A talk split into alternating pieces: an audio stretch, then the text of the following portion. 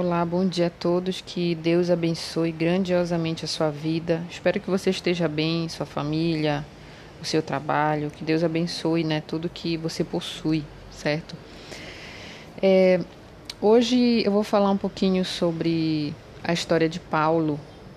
Não necessariamente sobre a história dele, mas um fato que aconteceu com ele que mudou toda a vida de Paulo que o converteu realmente a Cristo e o tornou um dos discípulos mais é, veementes, né, que mais é, evangelizou e que mais fez obras, né, é, em nome do Senhor Jesus, que foi a viagem para Damasco. Né, a gente vê que lá em Atos 9, 8, a gente tem uma descrição né, que diz assim: Então se levantou Saulo da terra e, abrindo os olhos, nada podia ver. E guiando-o pela mão, levaram-no para Damasco.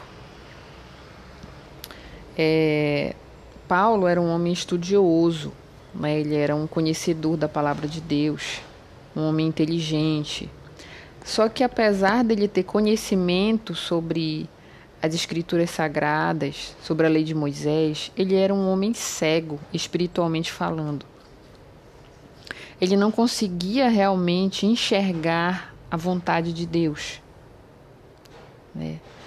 A, aquela lei que era para ser benéfica, que era para trazer luz à vida dele, acabava se tornando é, um, um, uma venda aos olhos de Paulo ele não conseguia enxergar a verdade. Né? Então, foi necessário que algo, algo drástico, algo real, realmente é, algo que chamasse a atenção de Paulo para que ele pudesse reconsiderar né, a, as suas crenças, aquilo que ele achava que era verdade. Então, quando aconteceu o encontro de Deus, de Jesus com Paulo, a vida dele foi transformada, né? Ele teve que perder a visão física, ele perdeu a visão física por três dias. É como se nesse tempo que ele perdeu a visão, ele conseguisse reconsiderar tudo aquilo que ele acreditava. Ele conseguisse realmente perceber, ele conseguisse ter a revelação de que ele estava errado de que tudo aquilo que ele acreditava, ele achava que ele sabia por ser muito conhecedor da, das leis, das escrituras, é como se aquilo não valesse de nada. E eu quero trazer essa, essa meditação, essa história para os dias de hoje. E para que a gente possa aqui explanar a importância de nós buscarmos primeiramente o reino dos céus. O reino dos céus é realmente conhecer a verdade, é conhecer a Jesus, é receber o Espírito Santo. O Senhor Jesus disse que o Espírito Santo nos conduziria a toda a verdade. Não é o estudo da palavra, Jesus não falou, é o estudo da Bíblia, o estudo da palavra, da Escritura que vai trazer a verdade, não é.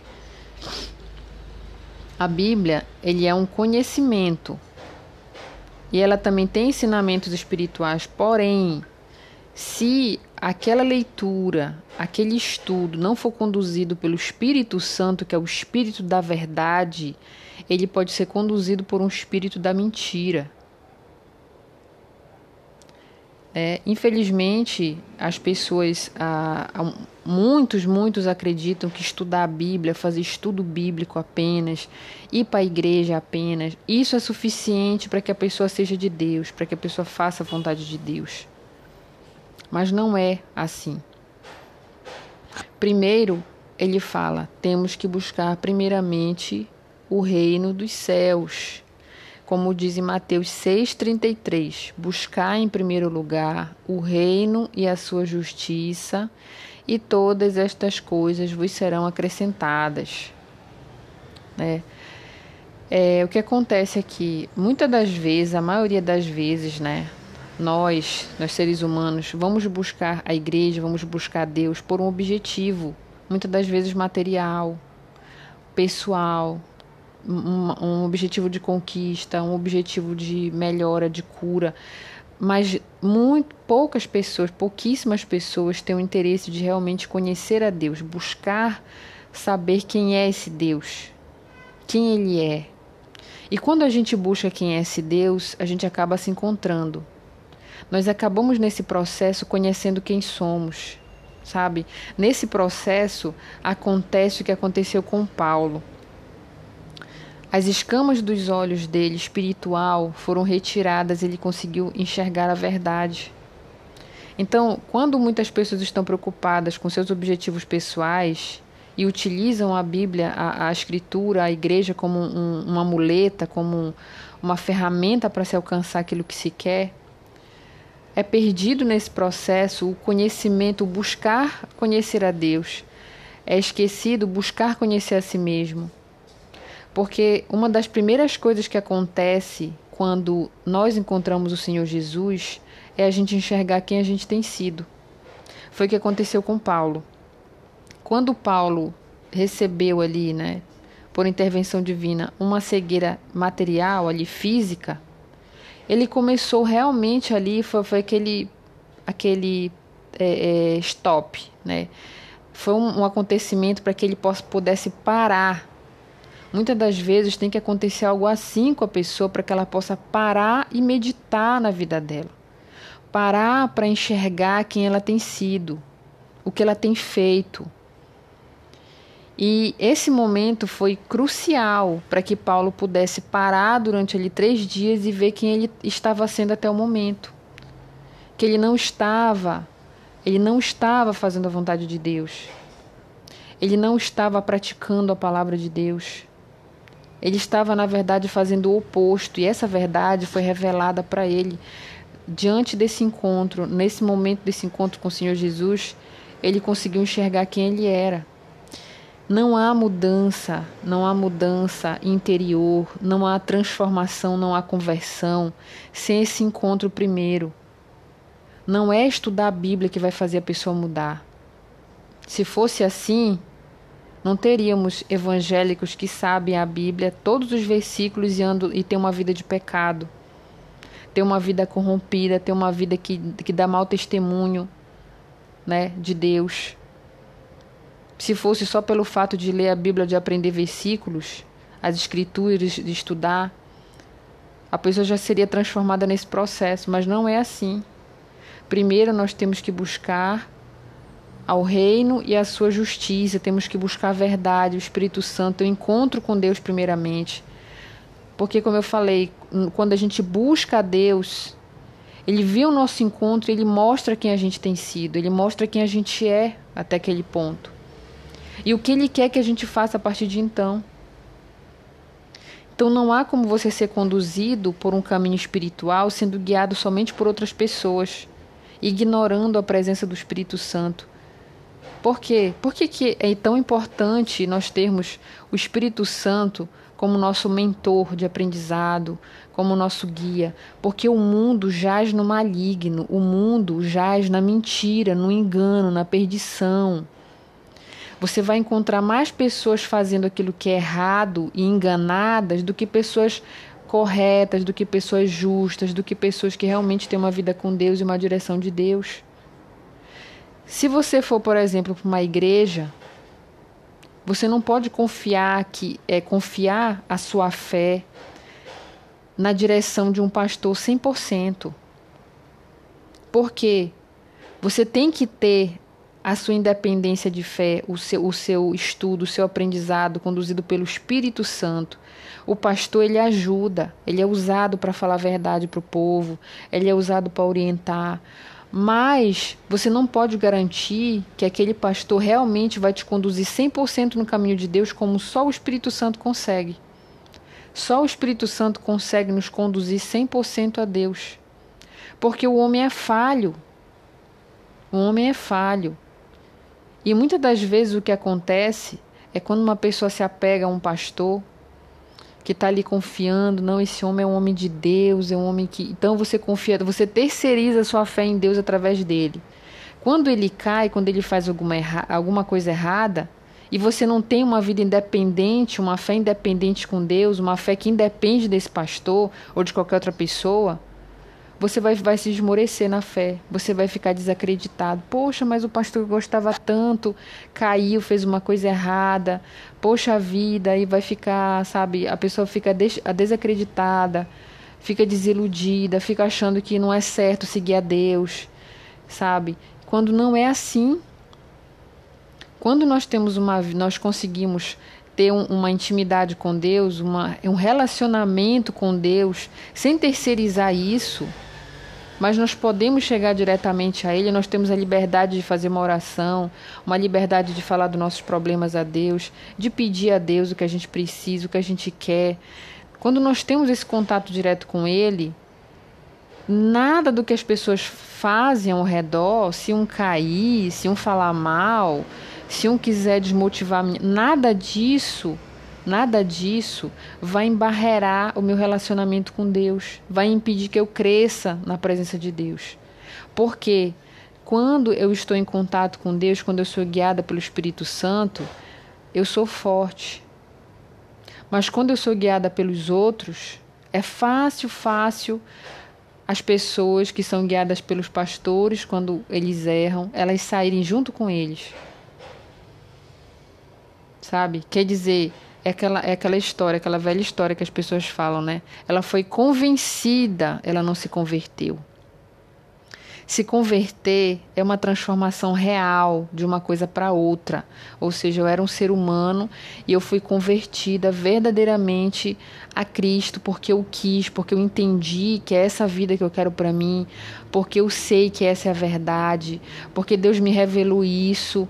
Então é uma coisa verdadeira, é uma coisa que ninguém pode mudar, é uma coisa que ninguém me, me convenceu a isso.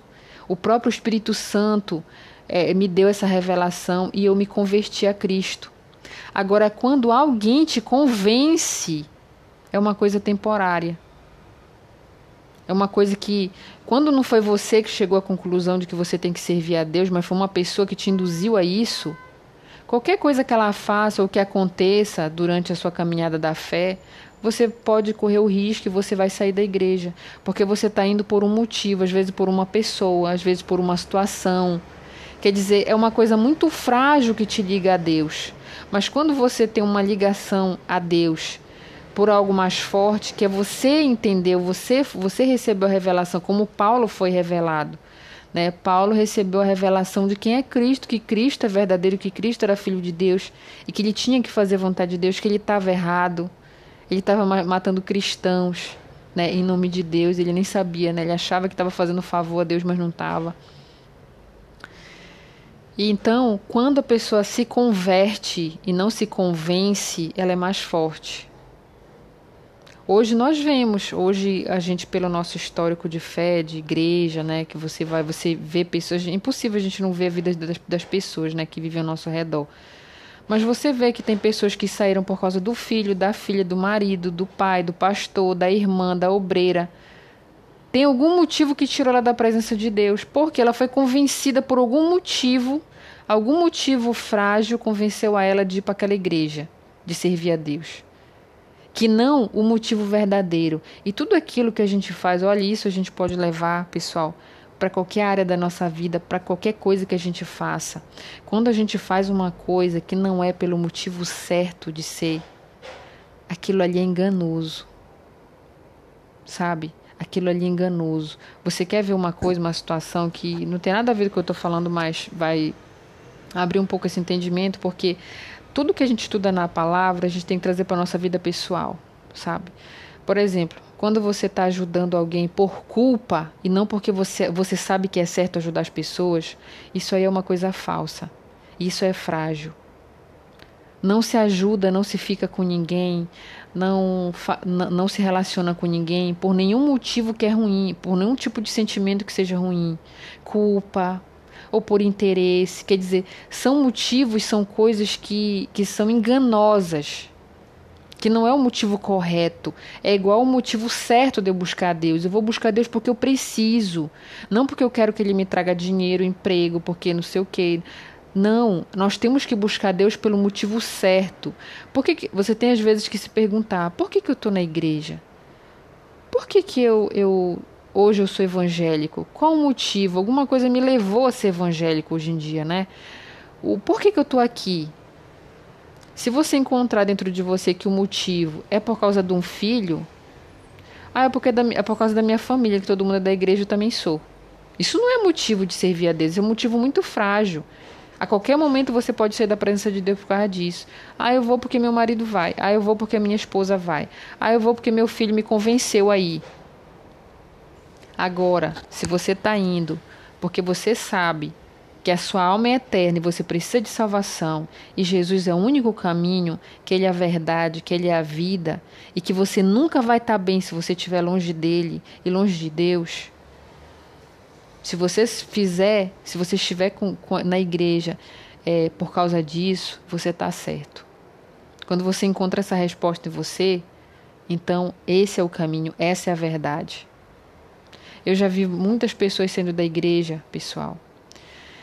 É, é, não só saindo da igreja física, mas saindo mesmo do caminho de Deus, voltando a ser aquilo que era, fazendo coisas até piores. E eu tenho certeza que você conhece também. Mas você sabe por que isso aconteceu? Por causa daquilo que eu falei agora. Porque o motivo que levou elas à igreja era frágil, era algo material, era um objetivo pessoal, sabe? Às vezes é orgulho. Tem, tem gente que acha bonito ser evangélico, por, por incrível que pareça. Tem sente aquela autoridade. Ah, eu sou a irmã da igreja tal, eu sou a presbítera, eu sou não sei o quê. Quer dizer, olha os motivos pelo qual a pessoa está numa igreja, que ela se diz ser de Deus, sabe? E quando a pessoa só está indo para a igreja nesse intuito, só buscando coisas para ela, poder, autoridade, até adoração, sabe? Dinheiro, outras coisas, ela nunca vai conseguir é, é, é, que, que a verdade dela seja revelada. Ela nunca vai conseguir saber quem ela é ela vai ficar com as escamas nos olhos, ela vai ser uma pessoa cega espiritualmente. Cega. Sabe por quê? Porque ela não encontrou Jesus. Ela não fez esse caminho que, que Paulo passou aí, esse encontro. Ela não, ela não ainda teve esse encontro com Jesus. Ela ainda não encontrou a verdade. Ela pode saber da Bíblia de Gênesis e Apocalipse, mas ela ainda não encontrou o dono, o portador da verdade. Ela não encontrou o Espírito Santo, que é aquele que conduz a toda a verdade, aquele que dá bom senso, aquele que discerne do certo e do errado. Ela não encontrou. E ela vai ficar cega. E o pior é que essas pessoas vão conduzir outras pessoas do mesmo jeito a também ficarem, permanecerem cegas espiritualmente, dando mau testemunho, sabe? Fazendo com que as pessoas descrentes pensem que ser evangélico é, é ser uma pessoa assim, que está lá na igreja com a Bíblia na mão, mas na, na, em casa está pecando, está falando palavrão, está fumando, está traindo o marido ou a esposa, dando péssimo testemunho, sendo fofoqueiro, sendo mentiroso. Aí as pessoas que não, não conhecem a Deus, nunca foram numa igreja, dizem assim, eu não quero ser evangélico. Eu não quero ser para mim ser desse jeito, eu prefiro estar no mundo, que é a mesma coisa. E é a mesma coisa, gente. O que, difere, o que difere deles é que eles têm conhecimento de Bíblia, só isso. Porque a vida, o interior, o pecado é a mesma coisa, não muda nada. E essa pessoa está em transgressão. Porque mais importante não é você saber, conhecer, é você ser. O Senhor Jesus veio para revelar isso para nós ele, ele é, sempre, veementemente, ele repreendia os fariseus porque eles eram hipócritas.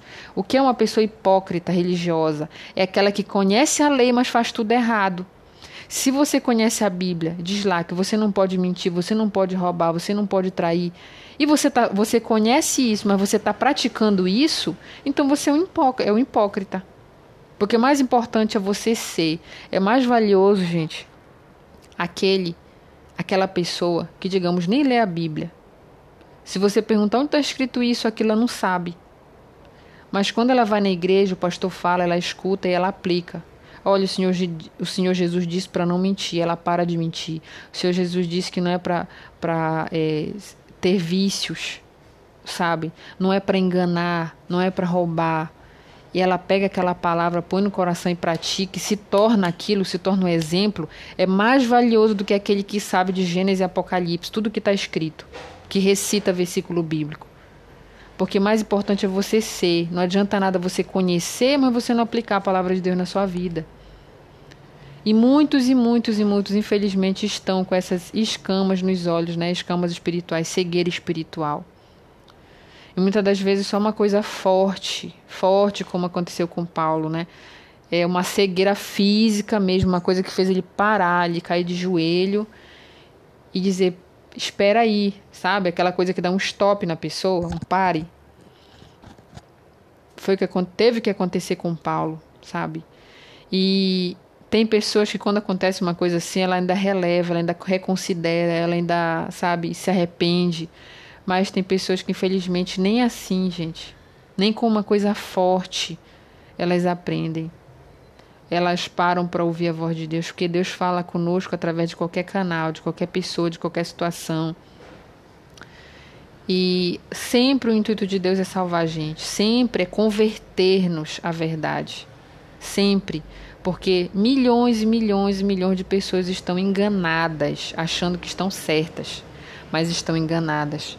E quando a gente faz isso, quando a gente busca primeiro o reino dos céus, a verdade a justiça, busca o Espírito Santo, busca saber quem é o Senhor, ter um encontro com o Senhor Jesus, aí realmente a vida, a nossa vida, ela é transformada, ela é convertida, a gente se converte realmente.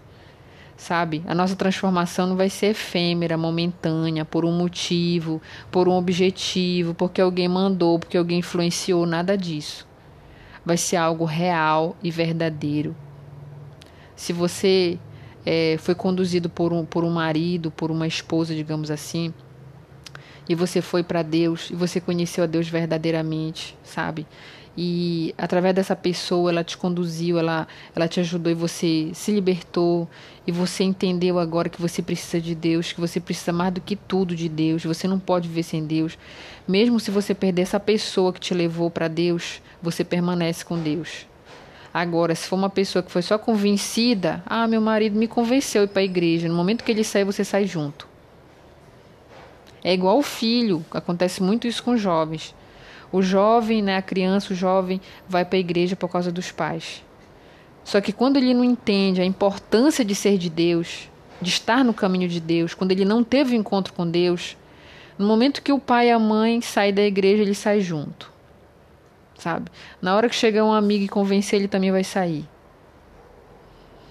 Então nós temos que, que, que providenciar, que buscar esse elo forte com Deus, esse encontro verdadeiro buscar mesmo com todo o coração, com toda a nossa vontade, porque é só Ele que salva. É só Ele que tem as, nossas, as respostas que a gente precisa. É só Ele que vai nos ajudar no momento que a gente precisar. Não é outra pessoa, gente. Não é. As pessoas falham, as pessoas faltam na nossa vida. Mas Deus, Ele permanece. Não importa onde você esteja, se você esteja aqui no Alasca, na Groenlândia, não interessa. Deus vai sempre estar com você. Você pode perder seus filhos, seu marido ou sua esposa, mas Deus sempre vai estar com você. Ele nunca vai te faltar, nunca. Ele sempre vai usar pessoas para te ajudar. Ele sempre vai mover situações a teu favor. Se você manter o seu coração íntegro, reto, buscando Ele todos os dias, sendo grato pelas coisas que Ele te dá, Ele nunca vai te abandonar, Ele nunca vai virar as costas para você. E Deus nunca faz isso com ninguém, né? Na maioria das vezes, as pessoas que fazem isso né, rejeitam, vão embora, negam a fé. Então, para que isso não aconteça, a gente tem que permanecer firme e buscar ter esse encontro real com Deus, né? Que isso vai fazer diferença. Isso realmente é o que traz a mudança de vida para todos nós. Então, pessoal, essa é a palavra. Vocês quiserem meditar, meditem nessas duas palavras, né? Em, em Atos 9, 8 e Mateus 6,33, tá? Que Deus é, abençoe você através dessa palavra, que você medite, leve essa palavra também para alguém, converse com um amigo, com alguém que você vê, que você percebe que está nessas condições. Se você estiver nessa condição, nessa situação, Busque a Jesus primeiro, busque conhecer a si mesmo, quem você tem sido. Será que você tem agradado a Deus? Será que você realmente faz a vontade de Deus conforme está na Bíblia? Ou você é apenas um conhecedor, apenas um frequentador de igreja, por influência de alguma coisa, por algum objetivo? Então, busque essas respostas, porque Deus ama o conhecimento, a reflexão, a sabedoria. E, como diz na palavra, buscar sabedoria porque Ele dá de graça. Deus não cobra para dar sabedoria para o ser humano. Se Ele buscar, Ele dá sabedoria, Ele dá entendimento, para que a gente consiga discernir o certo e errado, aquilo que a gente está fazendo de certo o que a gente está fazendo de errado. Então é isso, que Deus abençoe grandiosamente o seu dia, tá? a sua vida, a sua família, o seu trabalho e que saiba que Deus está com você para tudo. Amém? Deus abençoe.